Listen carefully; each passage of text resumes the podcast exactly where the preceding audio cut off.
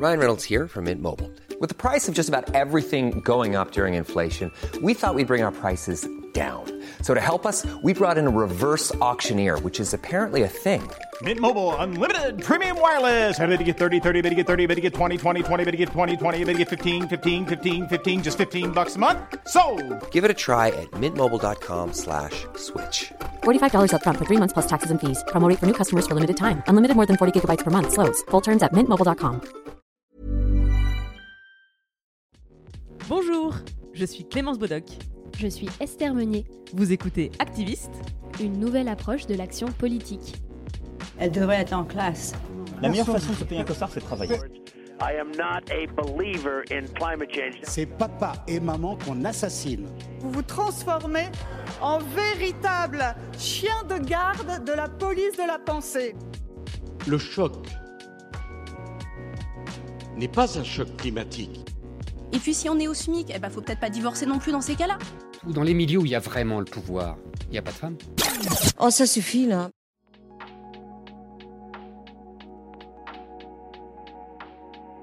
Vous écoutez Activiste, une nouvelle approche de l'action politique. Pourquoi nouvelle? Parce qu'il n'y a pas qu'une seule façon de participer à la vie de la cité.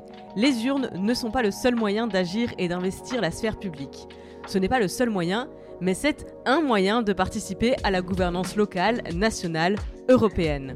L'invité du jour est et a été active sur tous les fronts, national, européen, associatif, et elle est actuellement en campagne pour les élections régionales qui auront lieu dimanche 20 juin pour le premier tour et dimanche 27 juin pour le deuxième tour. Elle est à la tête d'une liste d'union de la gauche dans les Hauts-de-France. Notre activiste cette semaine n'est autre que la députée européenne Karima Deli. Bonjour Karima. Bonjour. Bienvenue sur Activiste, merci beaucoup d'avoir accepté notre invitation. Merci. Notre première question rituelle euh, pour tous nos invités, c'est qu'on aime bien remonter un petit peu aux sources de ton engagement politique, quel que soit le, le sens que tu mets derrière ce terme. Alors pour commencer, est-ce que tu te souviens de ta première indignation, de la première fois que tu t'es dit c'est pas juste ce qui est en train de se passer? Oui, j'avais, euh, je crois, euh, 9 ans, euh, 9 ans ou 10 ans, et j'étais euh, attristée de ne pas pouvoir aller en classe de neige avec mes autres camarades parce que je suis la neuvième de 13 enfants, avec un père ouvrier textile, et que euh, aller euh, une semaine au ski coûte cher. Et donc, moi, je suis d'une fratrie où on nous a inculqué la, valeur de l'équité. Ça veut dire que si on payait un voyage, à- si on payait un voyage, ben mes parents devaient payer forcément quelque chose d'autre aux 12 autres. Et donc c'était euh, euh, c'était euh, beau. Et moi j'ai trouvé que c'était pas juste. Donc voilà, la classe de neige ou la classe verte, je trouvais ça pas très juste. Et je crois que c'est après ce moment-là où je me suis dit une chose, c'est que je veux me battre pour que plus personne, et aucun enfant, euh, doive se dire, bah, on est privé du droit à la nature, tout simplement, parce qu'on n'a pas les moyens. Donc là, j'ai trouvé ça juste, et je crois que le réveil, c'était plutôt ça, c'est c'est dire, il y a encore des inégalités sociales et que euh, c'est pas parce qu'on vient d'une classe populaire qu'on réussit pas. Donc effectivement, tu es originaire du Nord, d'une mère au foyer et d'un père ouvrier dans l'industrie textile. Est-ce que tu te souviens de ce que tu voulais faire plus tard quand tu étais petite? Euh, alors d'abord je voulais être chanteuse comme toute euh, voilà je voulais être chanteuse ensuite je voulais euh, je voulais être prof voilà. Et au fait la politique n'était pas faite pour moi du tout parce que euh, je n'ai pas de socialisation politique. C'est-à-dire on ne parlait pas politique à la maison je n'avais pas de carnet d'adresse et c'est une rencontre euh, extraordinaire puisque j'ai euh, après le bac j'ai fait un BTS action commerciale parce que je voulais vite rentrer dans la vie active et gagner euh, ma vie. Et au fait, euh, mon prof d'économie et droit m'a dit mais pourquoi tu fais pas une école de commerce? Et là, pareil, une école de commerce, fallait payer le concours et que c'était pas possible pour moi à l'époque.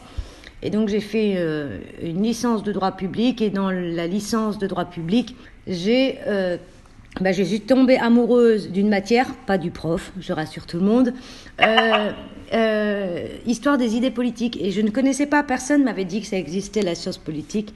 Et je me suis rendu compte à quel point, au fait, eh ben oui, la politique pouvait changer justement la vie des gens, changer réorienter les, les politiques publiques sur un côté de beaucoup plus juste. Donc ça veut dire vraiment la question de la justice sociale Et ensuite, j'ai rencontré une femme politique, puisque euh, j'ai continué mes études jusqu'à faire un DEA de sciences politiques. Et euh, mon mémoire de sciences politiques, c'était les femmes politiques au Sénat. Alors tout le monde me dit, mais pourquoi le Sénat? Euh, bah, Parce que je trouvais que c'était une boîte noire et on parlait pas. On, y avait beaucoup dans la recherche euh, d'études sur les femmes à l'Assemblée nationale, ministres, etc. Mais il n'y avait pas beaucoup d'objets de recherche sur cette boîte noire qu'on appelle le Sénat français. Et donc j'ai fait une étude sur les femmes politiques au Sénat et là j'ai j'ai rencontré euh, une femme extraordinaire qui s'appelle Marie-Christine Blandin, qui va être la première femme sénatrice écolo, mais surtout la première femme présidente du Conseil régional du Nord-Pas-de-Calais, et, euh, et, qui va me montrer en une phrase que l'écologie, euh, c'est pas pour les bobos, l'écologie c'est pour tout le monde et d'abord les classes populaires. Et c'est là où je me suis rendu compte qu'au fait j'étais écologiste avant beaucoup de monde. On va, on va reparler effectivement de ton, de ton engagement politique. Mais pour commencer, j'aimerais qu'on parle un petit peu de ce mot Pour beaucoup de gens, la politique, c'est les hommes en cravate euh, sur BFM TV qui racontent en ce moment beaucoup de bêtises. Euh, et toi, c'est quoi le sens que tu mets derrière ce mot politique? Est-ce qu'il a évolué depuis ces premières années, cette découverte de la, matière des sciences politiques, et aujourd'hui? J'aimerais j'aimerais tellement vous dire que ça a évolué, mais non. Euh, la place des femmes dans la politique aujourd'hui est encore trop faible, malheureusement. L'exemple le plus récent, c'est que je serai la seule femme face à six hommes euh, candidats dans ma région, euh, dans les Hauts-de-France. Vous voyez, ce qui est quand même assez déroutant. Maintenant, la véritable question de la place des femmes en politique, je, crois que le problème que nous avons, c'est que la politique a été faite par des hommes pour des hommes. Ce qui fait que les codes sont, euh, alors que nous avons énormément de mouvements hein, dans l'air du temps, et euh, on cantonne le, le fait que euh, malheureusement, je considère aujourd'hui que la bataille euh, des femmes en politique, elle doit être encore et encore menée parce que euh, la bataille n'est pas gagnée, malheureusement. Mais pour toi, le terme politique, à quoi ça renvoie? Qu'est-ce que ça t'inspire? Bah, La politique en tant que telle, et c'est là où c'est comment. Alors moi, je mets toujours responsable politique. Dans responsable politique, il y a une chose qui est assez simple, c'est euh, on n'est pas là pour se servir, mais pour servir les gens. Vous voyez, on est là, on a une mission qu'on doit remplir, et moi, ma mission que je dois remplir, j'essaie de faire en sorte d'améliorer la vie des gens. Et dans tous les échelons, bah, plutôt européens que national, il est vrai que ma mission a toujours été euh, de faire en sorte que la politique fasse qu'on réveille des consciences. Donc moi, je suis arrivée dans l'engagement un peu par euh, le militantisme. Et euh, c'est comment on exerce euh, le pouvoir, mais dans une optique de rendre les citoyens beaucoup plus citoyens et faire en sorte qu'on participe à la vie de la société. C'est ça, faire de la politique mais avec deux choses qui, moi, me paraissent importantes. C'est améliorer la vie des gens, ça c'est mon but.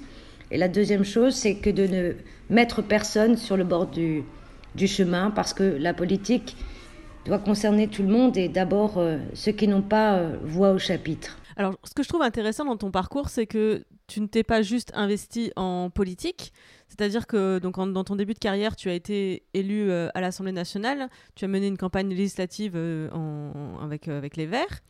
Et, mais en parallèle, tu étais aussi impliqué dans des collectifs militants activistes comme le collectif Jeudi Noir, le collectif Sauvons les riches, d'autres mouvements d'action comparables. Est-ce que tu peux nous expliquer un petit peu pourquoi tu as choisi de déployer aussi ton énergie par ces biais? Euh, Qu'est-ce qu'ils ont de plus ou de différent que l'action politique dite institutionnelle? Bah, C'est assez simple, c'est-à-dire que quand j'ai rejoint des collectifs, que ce soit Jeudi Noir, Sauvons les riches, etc., c'est que la première chose qui nous motivait, ce n'était pas des appareils politiques. On était là avant tout pour faire changer euh, des euh, politiques publiques. Quand on, est dans un collectif, euh, entre guillemets, alors c'est vrai que moi, c'est joyeux, c'était joyeux pour nous, c'est-à-dire que c'était une bande de copains qui devaient réveiller les consciences sur une thématique à l'époque dont on ne parlait pas, c'était le mal logement et notamment le mal logement des jeunes il n'y avait absolument pas euh, entre nous euh, de division. Vous savez, on était euh, chacun différents, on était de partis politiques différents, et pourtant on avait un seul but, c'est d'améliorer notamment les conditions de logement des plus précaires. Ça, c'était véritablement notre, notre motivation.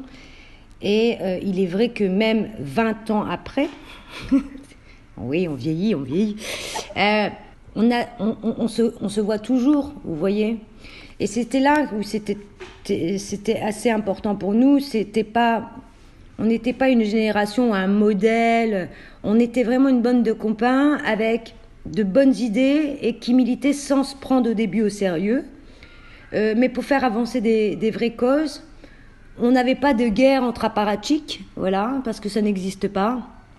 Et, euh, et cette camaraderie, au fait, c'est un atout. Et c'est un atout euh, pour travailler tous ensemble. Et surtout, on était toujours sur le terrain avec. Euh, bah voilà, on peut militer en se faisant confiance, en ayant beaucoup d'humour, parce qu'on a beaucoup d'humour, oui. Et surtout, c'était une volonté de montrer que, à force des choses, on devenait des experts de sujets. Et l'époque des collectifs, c'est ça, ce sont des combats communs, dans la confiance et avec la bonne humeur. Voilà. On, a eu Najat Vallaud-Belkacem à ce micro il y a quelques semaines et elle disait que, pour elle, le niveau d'action le plus efficace, c'est le pouvoir de décision politique. Parce que c'est à ces postes qu'on peut vraiment agir concrètement, prendre des décisions qui s'imposent et qui impactent effectivement la vie des gens. Qu'est-ce que tu en penses? Tu es d'accord avec elle? Oui, c'est vrai. En politique, on devrait tous avoir cette mission euh, de changer la vie des gens. Et euh, le problème que nous avons aujourd'hui, c'est que euh, c'est vrai que les écologistes ont souvent tiré la sonnette d'alarme 40 ans avant tout le monde, vous voyez. Et aujourd'hui, le dérèglement climatique, c'est terrible, mais il n'y a pas de médicaments pour, pour lutter contre le dérèglement climatique. C'est tous les jours. Et le problème que nous avons, c'est que nous sommes la première génération qui subissons les effets du dérèglement climatique, mais nous sommes la dernière génération à pouvoir y remédier. Je le dis avec beaucoup d'attention, parce que c'est un combat au fait que tout le monde devrait mettre en priorité. Et le problème que nous avons aujourd'hui, c'est que le combat écolo, il est vrai que la société écolo est en avance sur le politique, mais à un moment, le politique devrait prendre cette mesure très au sérieux pour enclencher la véritable dynamique dont nous avons besoin, parce que si nous ne l'enclenchons pas, je pense que les conséquences vont être euh, assez dramatiques. Et assez dramatiques, et on le voit un peu partout dans le monde, c'est toujours les plus pauvres qui subissent notamment euh, les premiers effets du dérèglement climatique. Actuellement, tu es députée européenne, tu as été réélue en 2019 pour la troisième fois, c'est ton troisième mandat européen. Pour beaucoup de gens, l'Union européenne, c'est une machine lointaine, euh, antidémocratique pour certains, en proie au lobby industriel pour d'autres. Toi, ça fait plus de dix ans que tu es députée européenne. Alors, comment toi, tu vis et tu perçois le rôle de l'Union européenne, et plus particulièrement celui du Parlement? Alors déjà, le Parlement européen est l'instance euh, la plus démocratique. Nous sommes élus par les citoyens. Donc euh, là, on pourra me parler de démocratie, mais c'est une instance extraordinaire. Il est vrai que c'est parfois difficile parce que c'est long, mais c'est comme une copropriété, hein, vous voyez. Euh, pour mettre en place des travaux, il faut que tout le monde soit d'accord. Et travailler maintenant à 27, c'est pas aussi euh, facile que ça. Mais heureusement qu'il y a l'Union européenne. Heureusement l'Union européenne est là parce qu'elle nous fait avancer euh, sur des grands combats. Alors c'est vrai que parfois, on a l'impression qu'elle n'avance pas assez sur des grands sujets. Je parle notamment de cette Europe sociale, voire cette Europe cette, Europe de la, de la transition écologique où on aimerait que ça aille plus vite, c'est vrai. Mais maintenant, vous me parlez, ce ne sont pas les lobbies qui font la loi. Alors nous, les écologistes, nous sommes des... Alors nous sommes là pour défendre l'intérêt général, hein, pas l'intérêt euh, privé. Et il est vrai que les combats sont nombreux, mais nous nous battons et nous sommes très présents au point que nous sommes reconnus comme le premier parti au sein de ce Parlement européen, les plus bosseurs, les plus actifs. Mais parfois, quand on gagne, on gagne, vous voyez. Et ça, ça fait plaisir. Et je peux vous le dire, en tant que première femme présidente de la commission transport, une des plus importantes au sein de ce Parlement européen, il, est vrai que parfois euh, j'ai eu euh, à, à, me battre contre des ministres polonais, hongrois, euh, autrichiens, finlandais, sur plein de sujets. Mais je peux vous assurer que ma détermination à chaque fois est sans faille. Et quand on gagne, je peux vous donner un exemple très concret, on voit l'impact que cela peut avoir. Exemple très concret, c'est lorsque, euh, vous savez, il y a cinq ans, je disais qu'il fallait relancer les trains de nuit. Alors moi, je suis dans une commission très conservatrice. Hein. Alors, ça a un peu bousculé parce que de voir déjà une femme assez jeune, écolo, ça faisait un peu beaucoup pour eux.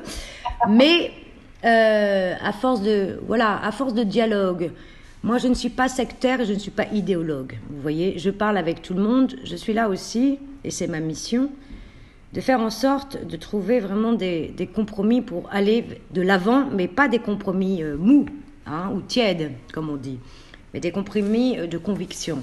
C'est la raison pour laquelle, à force de détermination, j'ai convaincu, alors c'était difficile, hein, mais vous voyez partout aujourd'hui, le train de nuit est en train de revivre et je suis très contente qu'on relance le premier train, le premier réseau de trains européens des trains de nuit alors on se gargarise euh, il, y a quelques, il y a quelques jours du Paris, euh, euh, du Paris-Nice qu'on a relancé, même si M. Castex est rentré en avion.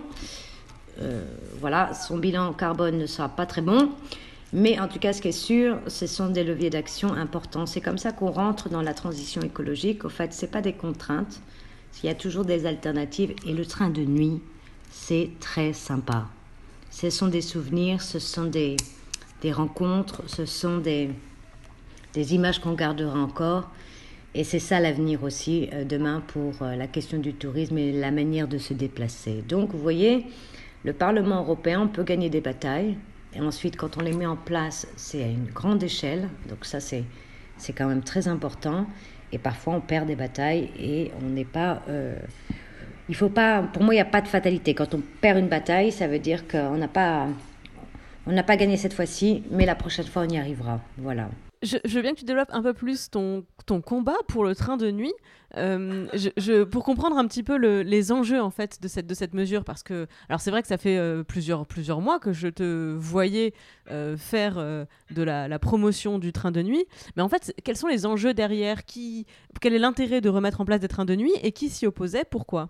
Alors tout d'abord, la relance du train de nuit. Pourquoi? Parce que tout à l'heure, j'ai dit que nous étions dans un moment climatique très important.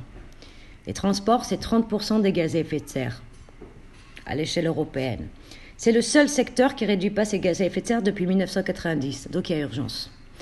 Et donc, moi, ma, ma volonté, c'est de trouver des solutions de transport écologique et en plus conviviales. Vous voyez, et donc, si on veut rentrer dans la neutralité carbone d'ici 2050, eh bien oui, il va falloir qu'on fasse véritablement des choix.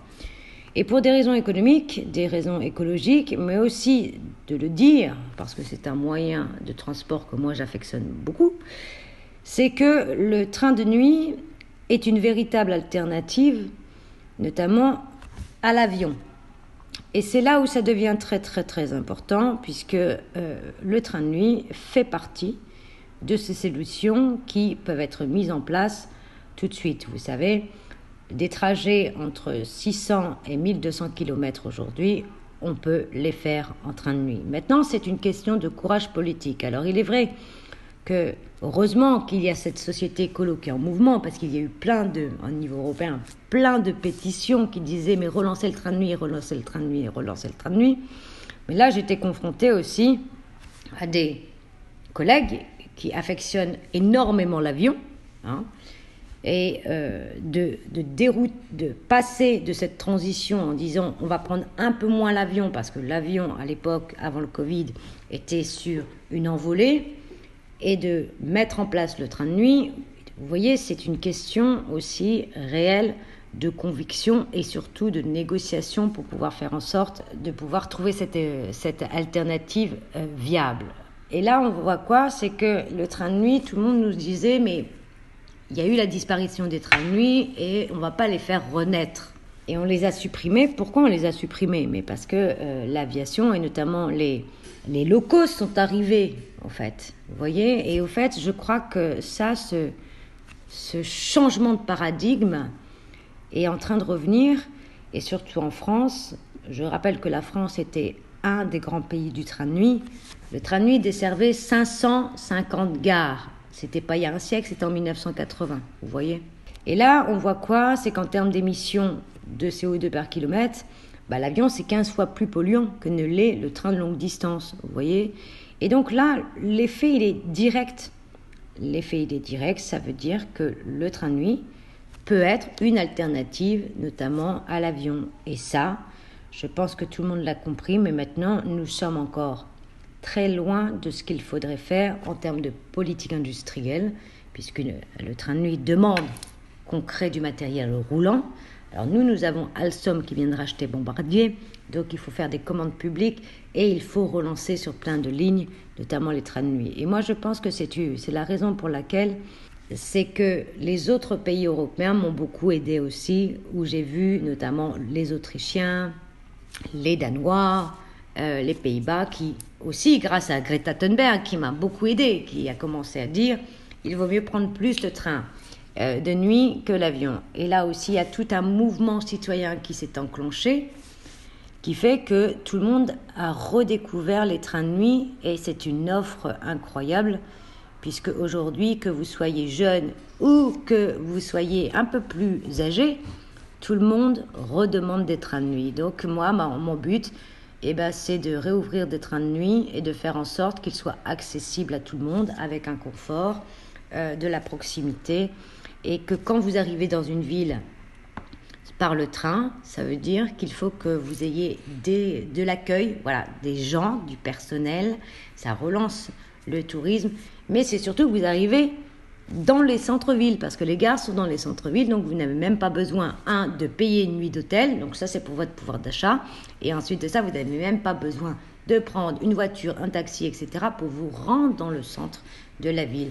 Donc au fait, c'est tout est gagnant-gagnant, et c'est vrai que ça a été un peu difficile auprès de mes collègues au début, parce que eux ne considéraient pas le train de nuit comme rentable. Vous voyez, rentable, pour eux, c'est toujours une question économique. Moi, je crois que le train de nuit n'est pas seulement une question économique, c'est une question de choix écologique et de choix, euh, et de choix social. C'est la raison pour laquelle nous relançons partout les trains de nuit. Voilà.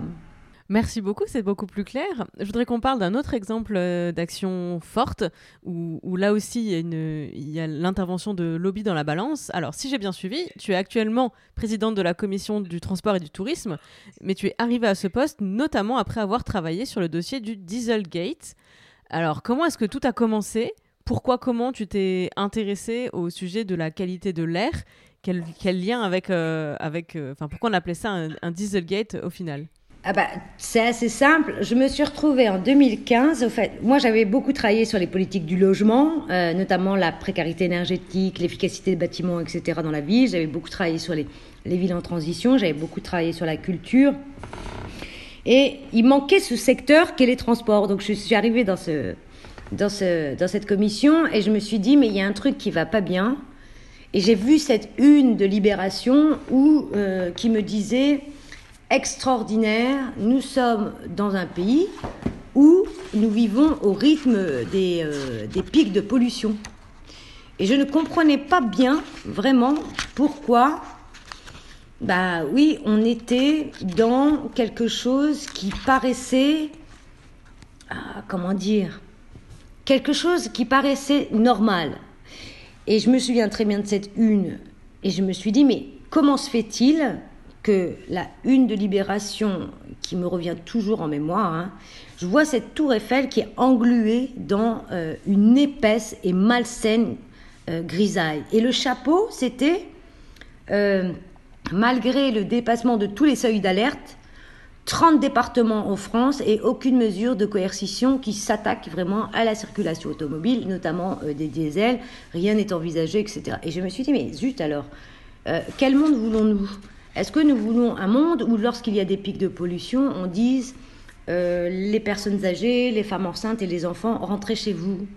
Bah non, c'est pas le monde que nous voulons. Donc je suis arrivée dans cette commission avec ce, cette volonté de dire il faut sortir de cette pollution qui, pour moi, et notamment la question du diesel, puisque je, je redis si vous ne le saviez pas, chers auditeurs, que le diesel, c'est pas moi qui le dis, mais c'est l'OMS qui dit qu'aujourd'hui, oui, il y a des effets terribles sur la santé. Et donc c'est cancérigène. Et là, je me suis dit, mais il faut faire quelque chose. Donc, je suis arrivée dans cette commission de transport où j'ai arraché, parce qu'il faut arracher hein, des, des, rapports sur la mobilité urbaine durable. Et c'est là où je me suis dit, j'ai un problème parce que j'avais fait tout un paragraphe euh, pour dire qu'il fallait sortir du diesel. Et là, paf, levée de bouclier. Tout un tas de députés européens qui viennent me voir pour contester ce point. Il y a tout, en fait. Il y a des proches de Merkel au Parlement, euh, il y a des libéraux, euh, et je parle même pas, euh, je parle même pas des lobbies qui passent d'abord par tous les députés pour me mettre en minorité dans mon rapport, puis me demandent directement des rendez-vous, dans des rendez-vous pour me dire, de me suggérer d'être plus sage. On parle bien d'un rapport entier que tu produis sur la mobilité douce et c'est une partie sur une recommandation diesel qui, qui met le feu aux poudres. Ok. Alors qu'on me demande d'être plus sage et la pression, elle est énorme. Alors que, je le dis, le rapport n'a pas de valeur législative, c'est un rapport global qui va demander à la Commission une feuille de route de la nouvelle mobilité de demain. Et c'est une résolution du Parlement qui n'est pas très contraignante. Et là, je, je- je vous l'assure, hein, c'est que la montée de bouclier est très forte, les lobbies sont très forts, mais je ne lâche pas parce que je suis ce qu'on appelle un petit dragon. Voilà. Euh, parce que je me dis, mais moi, en tant que femme politique, il faut que j'agisse et vite. Moi, je ne suis pas là pour témoigner. Dans les institutions, ça ne m'intéresse pas, autrement je ferais autre chose. Mon but, c'est d'agir, agir, agir. Et donc, face à ça, je vois bien que les ONG mettent en avant euh, des difficultés dans leur rapport, hein, notamment euh, la fiabilité du système. C'est-à-dire qu'on voit que les normes ne sont pas respectées. Et là, euh, je vois même que Volkswagen essaie de m'inviter pour me faire à moi, Karim Mendeli, la démonstration du diesel propre. Je dis que le diesel propre, ça n'existe pas. Et tournant le 22 septembre 2015, scandale de Volkswagen. Volkswagen est pris la main dans le pot de confiture. Imaginez que le numéro 1 mondial de la bagnole, réputé pour sa qualité de voiture, pour son sérieux, sa fiabilité, qui triche avec la loi. Parce que oui, l'Europe, c'est ça aussi. Ça nous permet d'avoir des, des lois pour limiter le nombre d'émissions euh, polluantes, qui permet aujourd'hui de ne pas... euh, de ne pas avoir ce que certains pays vivent. hein. C'est-à-dire la pollution de l'air, c'est un vrai sujet. Donc là, on limite les normes. Donc ça sert aussi à ça, l'Europe. Et je ne comprends pas comment se fait-il qu'un constructeur automobile de géant ne respecte pas les normes. Surtout que la pression qu'on m'avait mise sur le dos depuis des mois était encore plus insupportable. Comment des gens peuvent-ils oser venir me faire la leçon alors que eux ne respectent pas les règles? Vous vous rendez compte? Donc on dit aux gens que le diesel euh, c'est clean et d'un coup, hop, tout tombe à terre et c'était l'histoire d'un triste mensonge. Et donc là, euh, j'ai déclenché tout de suite ce qu'on appelle, et là je réclame tout de suite euh, au nom de mon groupe, les écologistes, une commission d'enquête parlementaire. Alors pour y arriver, c'est très très dur, parce que nous, les écologistes, ne sommes pas majoritaires dans ce Parlement européen. Et non, à l'époque, on était le septième groupe sur huit. Vous voyez, alors les écolos qui demandent une commission d'enquête, c'est très difficile. Et il n'y avait pas eu de commission d'enquête au Parlement européen, pour vous dire la difficulté d'avoir une commission d'enquête, depuis 16 ans. Le dernier scandale où il y a eu une commission d'enquête sur un, sur euh, une, une affaire sanitaire, parce qu'on là on parle de sanitaire, c'était la vache folle, vous voyez Et là je voyais que j'avais du mal, et avec un de mes collègues espagnols, on a lancé une pétition citoyenne. Et là on a récolté en quelques heures 150 000 signatures, euh, et c'était une évidence. Les gens ressentent le scandale au plus profond, ils achètent des voitures et au fait elles polluent plus et elles consomment plus. Donc il y a un problème. Et donc il, fallait qu'ils demandent réparation. Et à force de détermination, et ben voilà, c'est que la commission d'enquête a été mise en place. Nous avons fait toute la lumière. Et euh, il est vrai qu'aujourd'hui, euh, dans la capitale bruxelloise, euh, tout le monde me dit un peu Madame Dieselgate. Donc c'est assez marrant. Mais en tout cas, ce qui est sûr, c'est que voilà, il faut que le législateur, nous, eh ben, on, ne ferme pas les yeux sur ce genre de méfaits et que euh, un moment, il faut du concret. Le concret, c'est de changer la loi et de faire en sorte que les constructeurs automobiles aujourd'hui Et ben, lorsque vous homologuez un véhicule, il doit être contrôlé. Il doit être contrôlé dans un laboratoire privé et en conduite réelle. Et comme ça, ben, on contrôle les normes. Vous voyez, ça, c'est changer la loi. Et ensuite, on a renforcé la norme. Et la norme aujourd'hui dit, bah oui, on va devoir euh, progressivement, bien sûr, sortir du diesel et de l'essence. Mais en même temps, il faut euh, faire en sorte que ce ne soit pas les lobbies qui fassent la loi. Et c'est là où ça devient très important. C'est que pour moi, euh, nous sommes des représentants de l'intérêt général. Nous, ne sommes pas là pour défendre des intérêts privés. Notre but est assez simple. C'est euh, de faire en sorte que tout ce que nous faisons au niveau euh, européen, bah oui, serve la cause. Et la cause, là, c'est la santé des gens. Alors, l'histoire que tu racontes, moi, je l'aperçois quand même un peu à, double tranchant. C'est-à-dire que d'un côté, je suis euh, bluffée par cette histoire de, combativité que je, que je connais parce qu'on s'était déjà rencontrés et tu me l'avais déjà raconté et je l'aime beaucoup, cette histoire. Et d'un autre côté, tu te rends compte, pour les gens qui nous écoutent et qui ont déjà peu confiance dans les institutions, t'es quand même en train de faire un récit de David contre Goliath et du fait qu'il fallait arracher à la force des ongles euh, euh, une commission d'enquête, euh, se battre quand même avec une certaine hargne pour, pour maintenir un paragraphe dans un rapport qui n'a aucune force contraignante. alors, pour tous, toutes celles et ceux qui nous écoutent, qu'est-ce que tu aurais envie de leur dire pour les aider à retrouver confiance dans nos institutions quand on en découvre les coulisses comme tu viens de les raconter? Bah, Tout simplement que vous avez des élus qui ne passent pas la télé c'est vrai. Que vous ne connaissez pas, c'est vrai. Mais ils font le job. Ils font le job. Ils sont incontournables dans les institutions, mais heureusement qu'ils sont là. Je pourrais en citer euh, des dizaines au Parlement européen, voire des centaines. Il y a plein d'élus qui font vraiment le job. Vous voyez? Alors c'est vrai que, vous savez, on n'est pas très connu. Moi, je ne suis pas très connu. Alors à l'Europe, je suis un peu plus connu, euh, mais parce qu'on reconnaît les gens par leur travail. En France, euh, c'est un peu moins vrai, je trouve.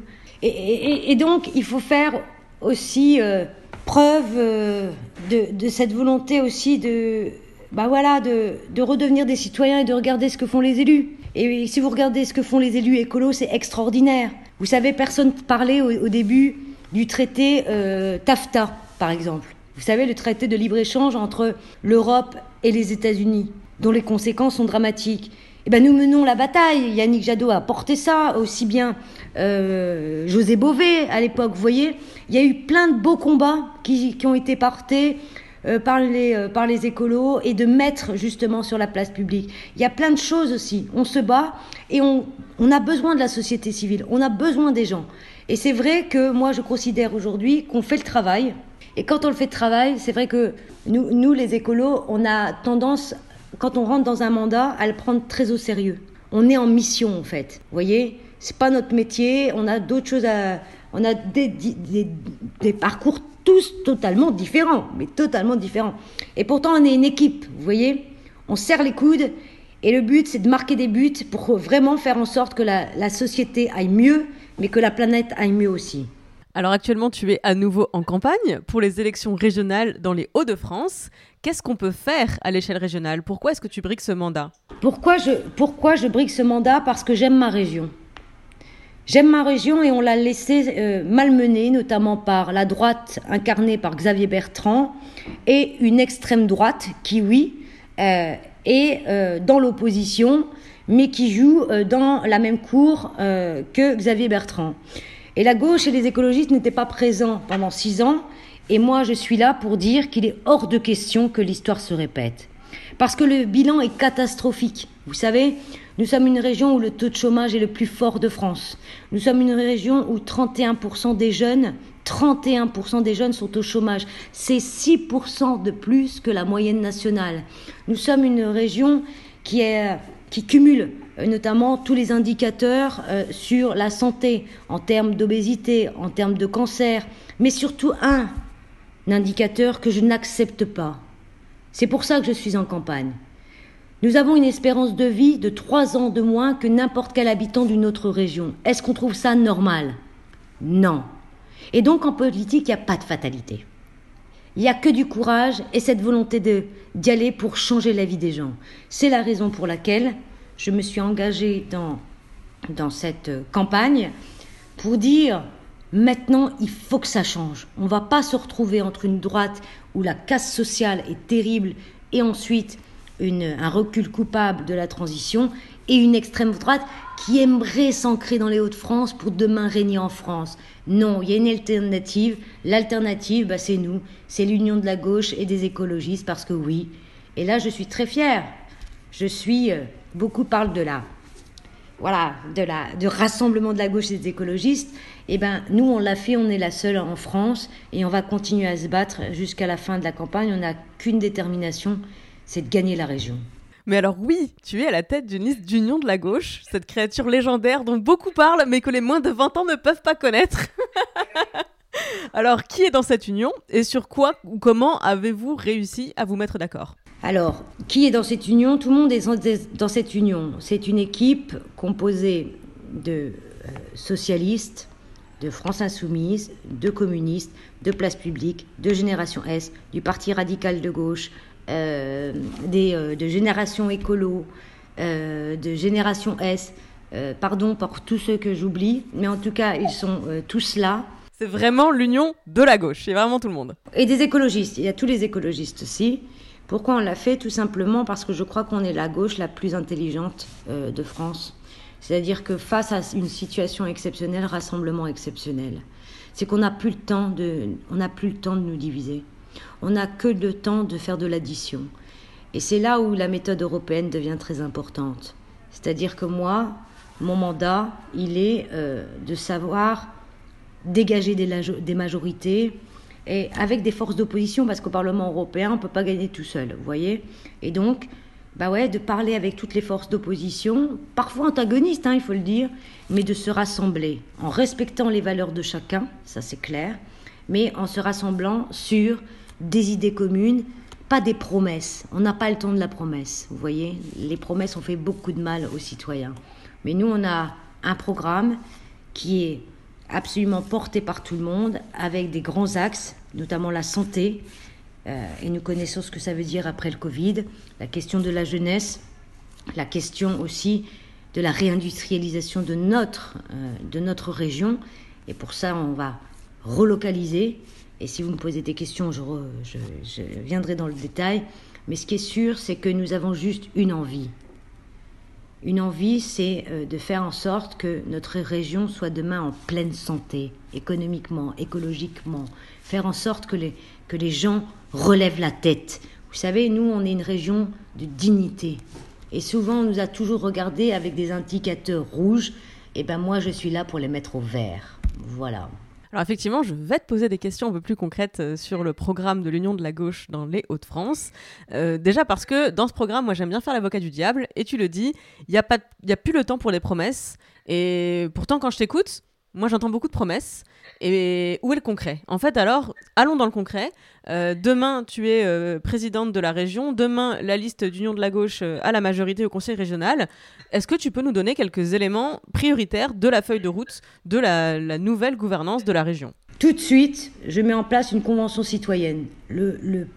Cette région a été trop dirigée par un clan qui n'a les yeux, vous savez, moi j'ai fait beaucoup de villes, hein, Douai. Moi, mes yeux sont rivés que sur Douai, Beauvais, euh, Arras, les villes qui font notre région. Tandis que Xavier Bertrand n'a qu'un objectif, ses yeux sont rivés sur l'Élysée. Vous voyez, on est là pour servir la région, pas pour se servir. La première chose que je mettrai en place, c'est d'ouvrir les portes et les fenêtres de ce conseil régional. Il faut absolument que les citoyens comprennent et, et soient là pour faire des politiques publiques avec nous. Donc, un, une mise en place d'une convention citoyenne qui sera là pendant six ans, qui ne fait pas là le coup d'éclat, euh, faire des propositions et de ne pas regarder dans les décisions des politiques quand euh, ils ne seront pas d'accord. Ils seront là avec nous. Deuxième chose, c'est euh, la question de l'urgence. La question de l'urgence, moi j'ai des j'ai une précarité qui est galopante, notamment chez les étudiants et chez les jeunes, qui n'arrivent plus à manger. Vous vous rendez compte, on est dans un pays, la sixième puissance mondiale, les jeunes n'arrivent pas à manger. Ce n'est pas possible. C'est la raison pour laquelle tout de suite, on va sortir un chèque alimentaire de 50 euros pour que les jeunes puissent s'alimenter avec des circuits courts et aussi de la bonne bouffe. Troisième chose, c'est que je veux que tout le monde puisse se déplacer, notamment cette jeunesse qui, ça impacte notamment de leur budget. Tout de suite, on fera les transports gratuits. Tous ceux qui ont moins de 26 ans, ce sera gratuit. Et ensuite, il faut travailler sur les questions de santé. Ce n'est pas possible aujourd'hui qu'on ait des déserts médicaux. C'est la raison pour laquelle nous allons recruter tout de suite 200 médecins salariés de la région, avec des infirmières expérimentées sur les territoires ou dans des zones où ce n'est pas possible d'avoir 26, je pense à l'Oise par exemple, 26 médecins pour 10 000 habitants. Donc là, nous allons mettre en place ce qu'on appelle une garantie santé proximité, où chaque habitant de la région, à moins de 20 km, il aura une offre de santé. Vous voyez? Ça, c'est du concret. Deuxième grand volet, c'est le volet euh, euh, de l'emploi. Nous allons euh, ensemble créer 100 000 emplois, ça à travers 100 000 emplois verts. C'est dans des filières que nous connaissons. Vous savez, nous sommes une région où il y a beaucoup de sites pollués. Nous allons créer les métiers de la dépollution. Nous, sommes, nous avons été impactés par l'amiante, etc. Ça, on est capable de créer le premier centre des métiers de la dépollution. Ensuite, on a une agriculture qui est très forte. Nous sommes la première région européenne. Et pourtant, nous avons 2% de bio. 2% de bio. Et bien là aussi, il y a énormément de maraîchers qui partent à la retraite. Tout de suite, nous allons euh, former des jeunes pour reprendre les maraîchers et nous allons accompagner nos agriculteurs pour tendre justement dans nos chiffres, puisque nous voulons minimum 30% de bio dans les cantines et 80% pour les circuits courts. Tout ça, ça crée de l'emploi, on les a calculés, hein. c'est environ 30 euh, 000 emplois dans l'agriculture, mais les emplois indirects, c'est la vente notamment, et c'est aussi les circuits courts qui représentent 15 000 emplois il y a plein de, il y a plein de domaines. Moi, j'adore le, ferroviaire, vous le savez, mais on est la région qui a su faire naître. On est une terre du ferroviaire. Alors moi, j'aime beaucoup le train de nuit, mais tous les trains de nuit en France passent par Paris, et je ne suis pas d'accord. C'est la raison que nous allons relancer le premier train de nuit qui était à Calais. C'était des autocouchettes, voilà, qui partaient à Bâle, qui partaient à Nice, etc. Nous allons relancer notamment ce train, mais nous allons surtout rénover. Il y a 14 lignes, c'est terrible. 14 lignes insécurisées dans ma région. Vous savez ce que ça veut dire insécurisé Ça veut dire que, en gros, si on les rénove pas, bah demain ils fermeront. C'est trop. Donc la première chose, c'est de lancer un plan de rénovation et euh, ça crée de l'emploi, le ferroviaire, hein, dans la maintenance, dans la logistique, etc. Et parallèlement, moi, je veux remettre des humains dans les gares, vous voyez? Quand on est une femme et qui prend le train un peu, un peu tard, on a un peu peur. Ben, il faut mettre du personnel et arrêter de, de mettre dans des bassins de vie comme dans ma ville euh, où je suis née à Roubaix. C'est un bassin de vie de 100 000 euh, habitants et il n'y a plus de personnel dans la gare. Vous voyez, ce ne sont pas des machines qui refont du lien social. On a besoin euh, d'avoir du lien social, du personnel, mais on peut faire cela si on associe toujours, notamment, les usagers. Donc les usagers aussi bah, seront partie prenante de toutes les négociations de conventions dans les trains. Ensuite, moi j'adore euh, ce qu'on appelle l'intermodalité. Excusez-moi messieurs et mesdames, l'intermodalité c'est quand vous êtes euh, sorti d'une gare, vous avez un autre moyen de transport pour pouvoir vous déplacer. Et moi je suis pour qu'on ait plus de vélos dans les trains, plus de parking à vélo quand on sort, que les parkings à vélo soient sécurisés, des pistes cyclables sécurisées, et j'aurai euh, la possibilité de faire en sorte que tous les lycéens demain, bah oui, puissent avoir un vélo pour aller à l'école, ça c'est bien, et aussi de l'éducation pour apprendre à faire du vélo, et même encourager les entreprises qui favorisent le vélo chez euh, leurs salariés pour pouvoir les aider. Tout ça n'est pas suffisant, vous allez me dire, mais bien entendu, il faut créer de l'emploi. Il faut créer de l'emploi, c'est pour ça que moi, je ferai aussi en sorte que toutes les aides soient conditionnées. Vous savez, on a aidé énormément de grandes entreprises multinationales dans ma région. Bridgestone. Bridgestone, on les a aidés, c'est une entreprise de pneus et c'est 860 euh, salariés qui ont été sur le carreau. Ce n'est pas possible. Donc maintenant, on va plus donner de l'argent à, des grands groupes. Hein.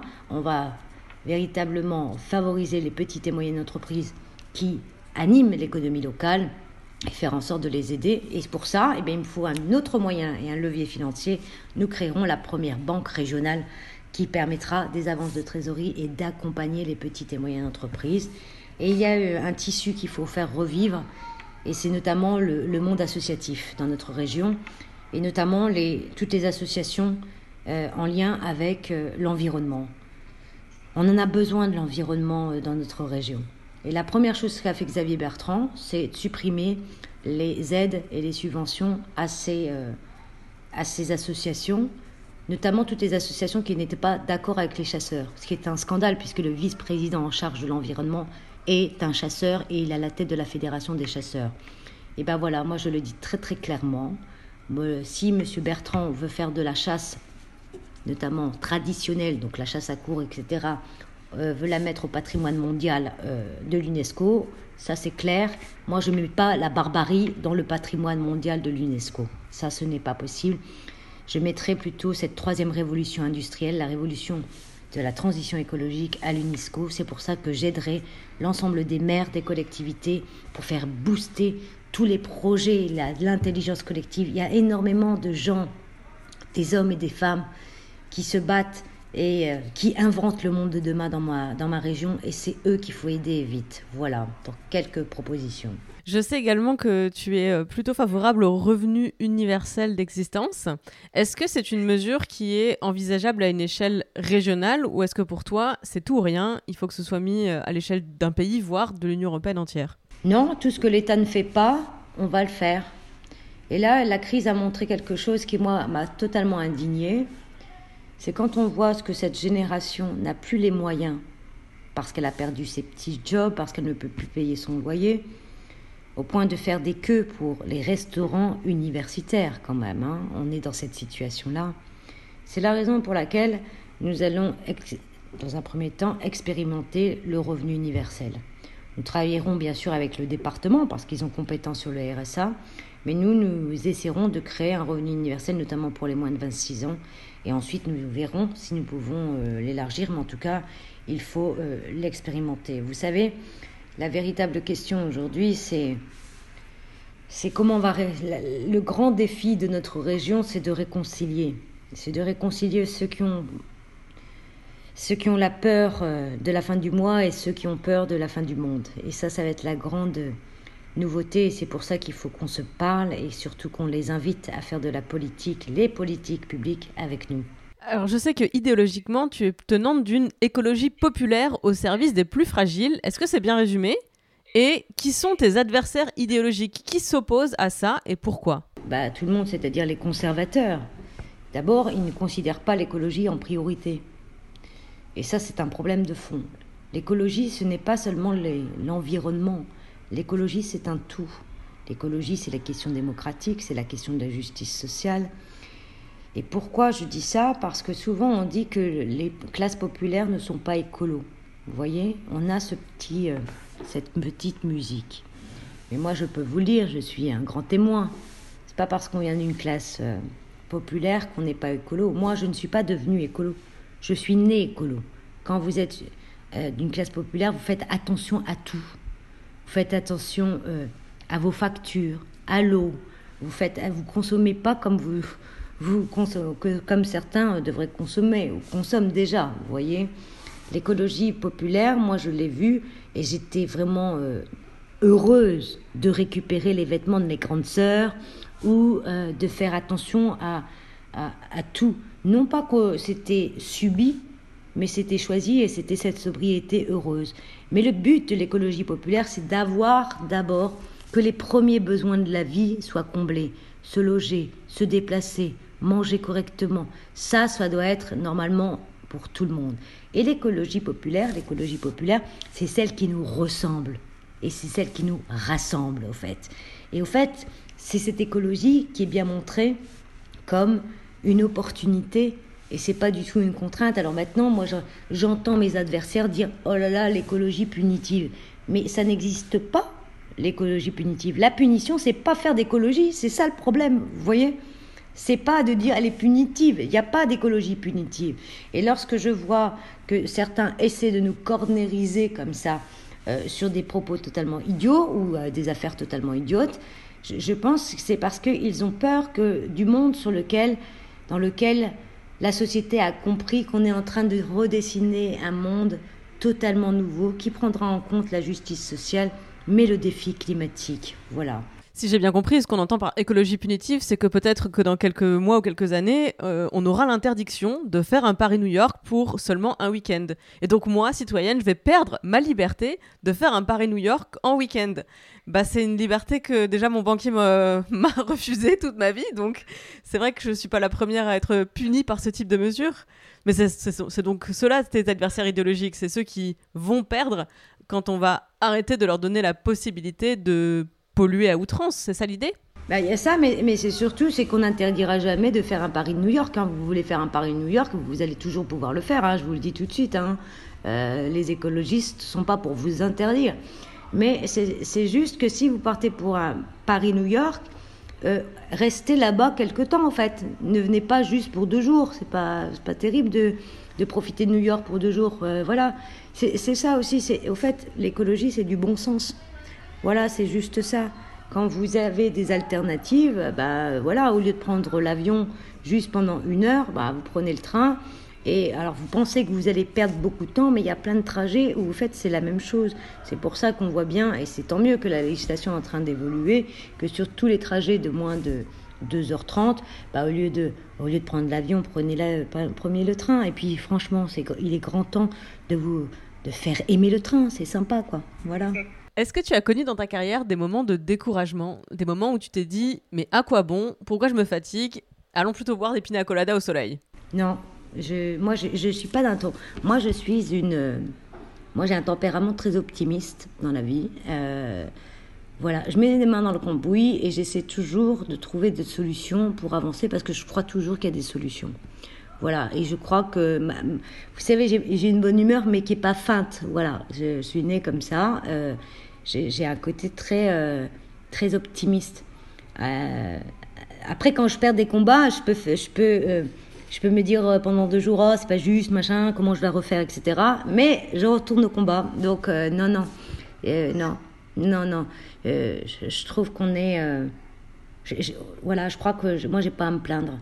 J'ai pas à me plaindre, au contraire, je crois que quand je vois certaines situations euh, que je rencontre sur le terrain, ça me donne encore plus euh, d'énergie pour euh, essayer de faire en sorte que les gens soient plus heureux et, qu'on trouve des solutions pour qu'ils aillent mieux. Voilà. Ça fait un peu moins d'une heure qu'on parle. Déjà, merci beaucoup, Karima, de nous avoir accordé tout ce temps.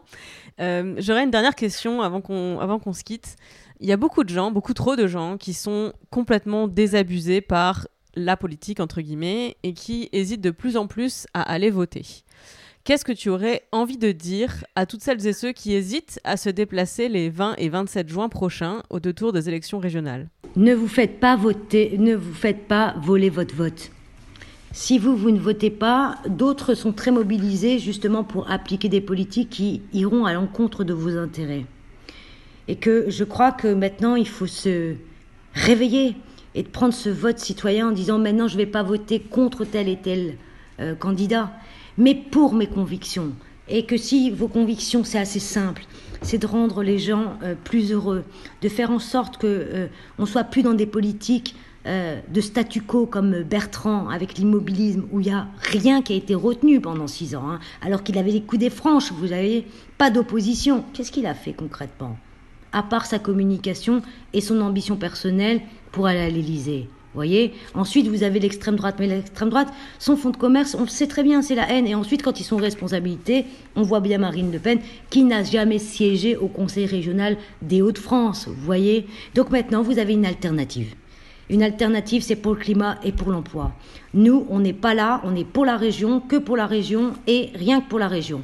On met les mains dans le cambouis, on a un programme crédible, on va le mettre en place, vous serez là pour le surveiller, mais surtout, il faut que ça change et qu'on devienne.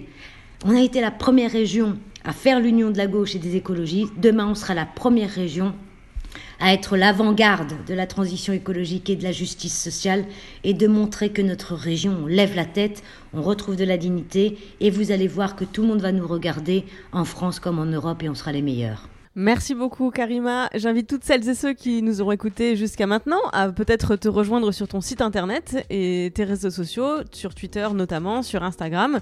Euh, cette interview sera donc diffusée mardi 1er juin. Est-ce que tu as peut-être des événements ou des lieux de tractage où tu sais que tu vas être présente dans les jours à venir pour éventuellement donner rendez-vous euh, à nos, à nos auditeurs Ah bah tout simplement, nous serons dans les gares. Ça y est, nous lançons la grande campagne de la gratuité des transports pour tous les moins de 26 ans. Donc vous allez me croiser pour euh, vous dire qu'à partir du 1er juillet, bah, vous montrez, vous avez moins de 26 ans, vous allez monter dans, dans le train, ce sera gratuit. Voilà. Alors, je te souhaite évidemment de, réussir à être élu euh, euh, dans, quelques semaines. Euh, et que ce soit le cas ou non, j'ai envie de te donner rendez-vous dans un an pour qu'on fasse le point. Je sais pas où tu seras, qu'est-ce que tu feras à ce moment-là, mais je commence à donner rendez-vous à nos activistes dans plusieurs mois pour voir un petit peu comment évoluent vos parcours et vos engagements politiques, si tu es d'accord. Avec grand plaisir. À bientôt.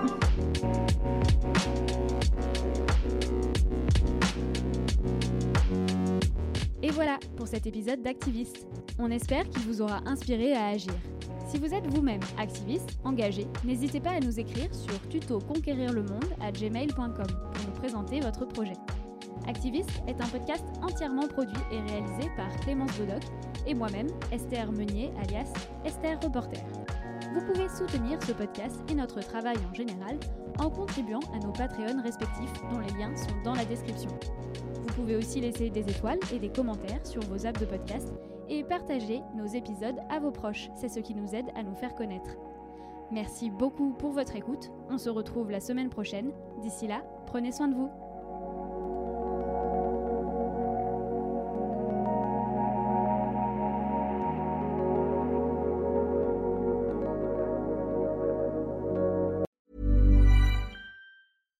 When you make decisions for your company, you look for the no brainers. And if you have a lot of mailing to do, stamps.com is the ultimate no brainer. It streamlines your processes to make your business more efficient, which makes you less busy. Mail checks, invoices, legal documents, and everything you need to keep your business running with stamps.com. Seamlessly connect with every major marketplace and shopping cart. Schedule package pickups and see your cheapest and fastest shipping options from different carriers with rates up to 89% off USPS and UPS rates. And with the stamps.com mobile app, you can take care of mailing and shipping wherever you are. Make the same no-brainer decision as over 1 million other businesses with stamps.com. Sign up with code program for a 4-week trial plus free postage and a free digital scale. No long-term commitments or contracts. That's stamps.com. Code program.